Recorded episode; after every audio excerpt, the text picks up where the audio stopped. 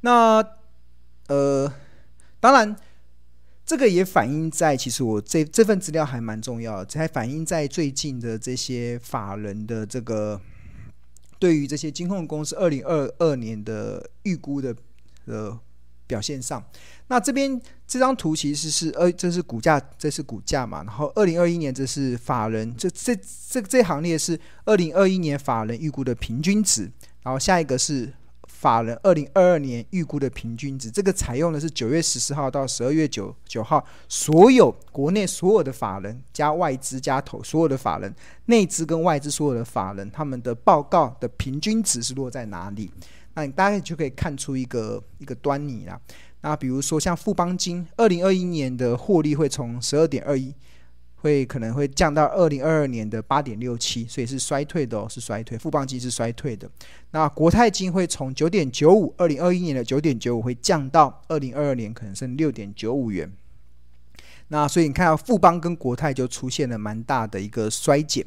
那另外中信金从二点六九可能也会小幅的下跌到二点六五。那元大金因为它是证券为主体的，所以它下跌的幅度没有这么大，它从二点八元下跌到二点七一。那开发金、开发金、开发金未来有很大的寿险部位在中寿这一块，那它的二零二一年的法人预估的平均 EPS 大概落在二点五二。你看，所以以十二月十五号的股价十六点五五来看，本益比非常低，但是到二零二二年就会有一些挑战。它的法人现在目前预估的平均 EPS 是落在一点九三元，所以从二点五二降到一点九三，是目前法人的预估的平均值的一个呈现。那另外像星光金会从一点七二降到一点一一，二零二二年，因为星光金有很大的寿险部位，所以这个获利也会出现蛮大的一个下降。那台新金也会从一点七降到一点三三，二零二一年是一点七，二零二二年是一点三三。好，那大家稍微注意一下，像这个富邦、国泰跟新光这个打星星的，我们是采用的是前十一月的 EPS，是为什么要采用前十一月 EPS？是因为法人的预估，他们前十一月就已经爆表了，对啊，所以我就还原成只有就把它 focus 在前十一月的 EPS 上就好。好，那我们继续往下看，兆丰金是呃一，但是寿险公司虽然获利会大幅的衰减，但是呃，大家有没有发现到，从法人的预估来看，对于以银行为主体的金控股，他们的获利却是往上升的哦。比如说，兆丰金会从二零二一年的一点九二上升到二零二二年的二点零二，这是法人预估的平均值。然后，第一金会从二零二一年的一点五九上升到二零二二年的一点七二。然后，玉山金会从二零二一年的一点五八上升到二零二二年的一点七二。合库金会从一点四九上升到一点六六，永丰金会从一点三八上升到一点四八，华南金会从一点六一上升到一点八二。所以很明显的，我们可以看到，二零二二年的金融股中，其实如果是以寿险为主体的金控公司的获利，可能都会出现下滑的一个状态，这是法人现在预估的一个主一一个态势。但是如果以银行为主体的，以银行为主体的这个呃金控的话，他们获利还是会持续的走升，这是目前所看到的这样子一个数据的呈现。那很多人就会担心呢、那假设寿险公司的获利要衰退，或者是呃可能获利要在成长的挑战会非常的大，那对于股价会不会有影响？呃，会不会有影响哦？我认为其实呃。这边我有特别显示啊，本一比就是用二零二二年，就是已经衰减后的获利来看，它现在十二月十五号的股价来看，本一比其实都还在相对的便宜哦。比如说富邦金，二零二二年虽然法人现在目前的预估是八点六七，所以以七今十二月十五号的股价七十四点六来看，其实本一比也只有八点六倍而已哦。国泰金也是八点六倍，中信金也是。四点六倍，开发金也是八点六倍。因为二零二二年虽然 EPS 可能会掉到一点九三，从二零二一年的二点五二降到一点九三，但是如果以十二月十五号的股价十六点五五来看的话，本益比也只有八点六倍。那星光金也是一样，虽然 EPS 会从二零二一年的一点七二降到二零二二年的一点一，这是法人预估的。那但是以十二月十五号的股价十点四五来看，本益比也不到十倍，只有九点五倍。所以其实，呃。获利的衰退，即使发生在二零二二年，其实对于股价来讲，其实会有产生多大的负面影响？其实我个人是还是保持比较中立的看法，因为因为整体来讲，金控公司的本益比还是股价还是在相对的低位阶，还是有它获利的一定的基础啊。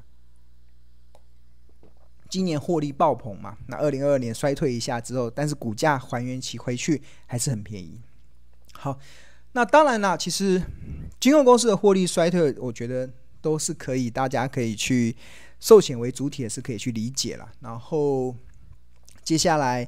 呃，我觉得不管怎么样啦，其实台湾的金融股都是好公司，这是毋庸置疑的。那好公司，你只要能够掌握好价格。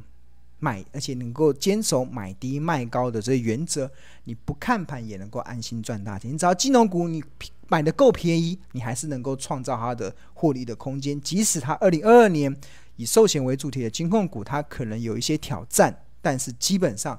它还是有一定的投资价值，因为你只要能够掌握那个买低卖高的那个价差的空间。那谈到买低卖高的价差空间呢，其实金融股我过去常常跟大家讲，可以用股净值比。来做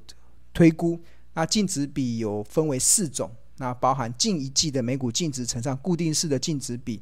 那还有近一季的每股净值乘上滚动式的净值比，那还有预估每股净值乘上固定式的净值比，还预估每股净值乘上滚动式的净值比。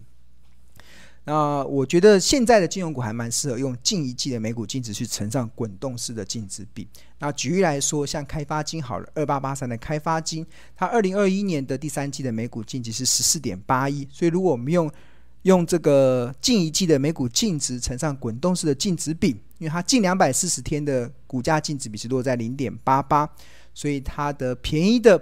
净值比会落在零点七倍。特价的净值比会落在零点五四，昂贵的净值比会落在一点零六，疯狂的净值比会落在一点二二，所以基本上你就会得出合理、便宜、昂贵跟疯狂的区间。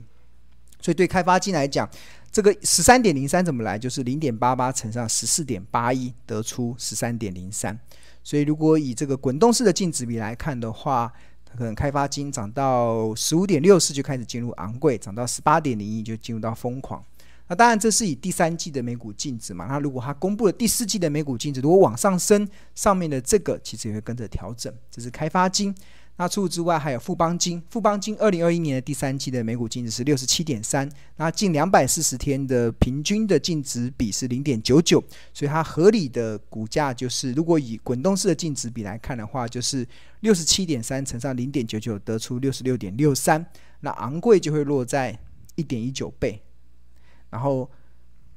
七十九点九五，那便宜就落在五十三点三嘛，这是乘上零点八的平均净值比。那这样子的一个角度，所以如果哪一天富邦金股价往下跌了，就会创造好股票越跌越美丽的一些价值。就是富邦金如果往下跌了，那当然就是投资人可以很好切入的时机点。那主要的是它获利虽然下降了，但是它股价只要跌得够便宜，基本上还是有获利的空间。那最后档是兆丰金，很多关谷银行非常喜，主要大家很喜欢的一个加关谷行库。那第三季的每股净值是二三点七八，那它以两百四十天的平均净值比是一点三四倍，所以它合理的股价就是一点三四乘上二十三点七八，得出三十一点八七。那昂贵就是乘上一点六一倍，然后疯狂就乘上一点八五倍，所以这个价格区间就可以提供给大家去参考。